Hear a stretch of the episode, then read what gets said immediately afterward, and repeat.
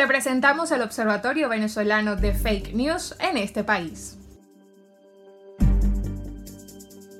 Amigos, soy Diana Martínez desde Caracas, Venezuela, para el Observatorio Venezolano de Fake News en este país.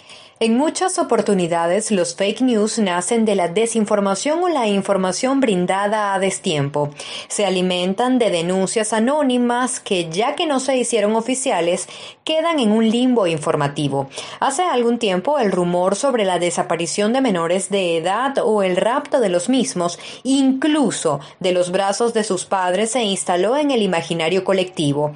Casos por aquí y por allá llegaban en cadenas de WhatsApp, nombraban instituciones escolares específicas describían a los presuntos raptores de los menores.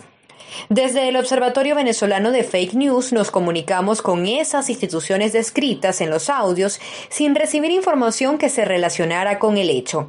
Y desde el Cuerpo de Investigaciones Científicas Penales y Criminalísticas, el representante de este ente, Douglas Rico, aseguró que más allá de tweets, el ente no había recibido denuncias oficiales sobre este tipo de delito. Rico se preocupó porque su declaración pudiera sembrar un precedente que brindara ideas a delincuentes sobre nuevos modus operandi. El llamado nuevamente es evitar hacerle retweet a todos estos fake news que se están generando. Nosotros no tenemos ningún caso, ninguno, de secuestro de niños.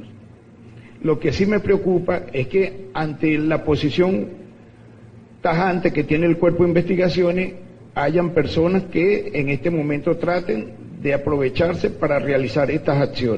Y así fue. La ola de rumores sirvió para que personas que cometieron delitos contra menores de edad, tales como homicidio, denunciaran supuestas desapariciones que luego fueron descubiertas. Se mezcla en este fake news el miedo a la denuncia y la desconfianza ante la vocería oficial. De cualquier manera, esto produjo que los padres estuvieran mucho más atentos del paradero de sus hijos y de su seguridad en general.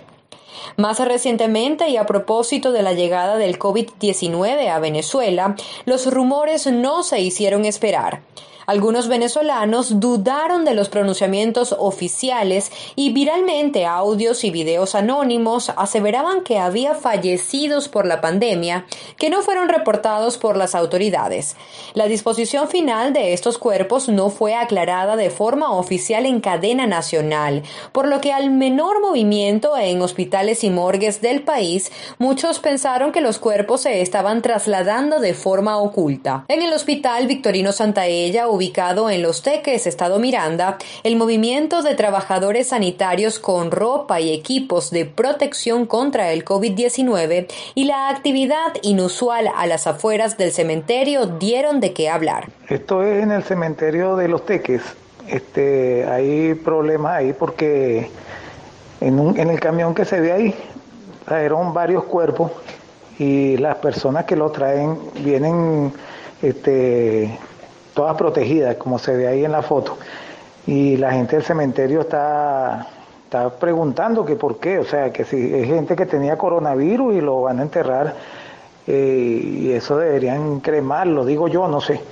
Este, entonces hay problemas ahí en el, en el cementerio municipal de Los Teques. Para desmentir este audio, el viceministro de Hospitales, Armando Marín, aclaró que como un procedimiento de rutina, la morgue del Hospital Victorino Santaella había hecho desocupación de sus espacios, de cadáveres que en un plazo de seis meses no fueron reclamados por familiares o allegados.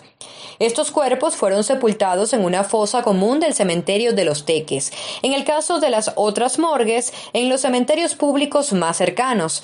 Sin embargo, también aclaró que de haber fallecidos por coronavirus, estos efectivamente deberían ser sepultados en fosas comunes para evitar contagios por cuerpos que aún después de fallecidos eran capaces de portar COVID-19. Un fake news tiene diversas aristas que como periodistas nos toca corroborar. Ante una denuncia recurrente es importante evaluar qué rodea al tema central, más allá de los pronunciamientos oficiales que en muchos casos llegan tarde para mermar las preocupaciones del colectivo.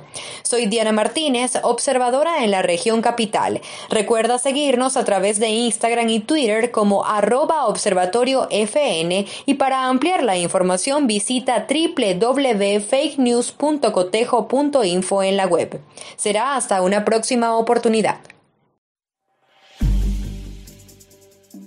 Esto fue el Observatorio Venezolano de Fake News en este país. Para conocer más de los hallazgos del observatorio, visita sus cuentas de Twitter e Instagram arroba observatoriofn y su página web fakenews.cotejo.info.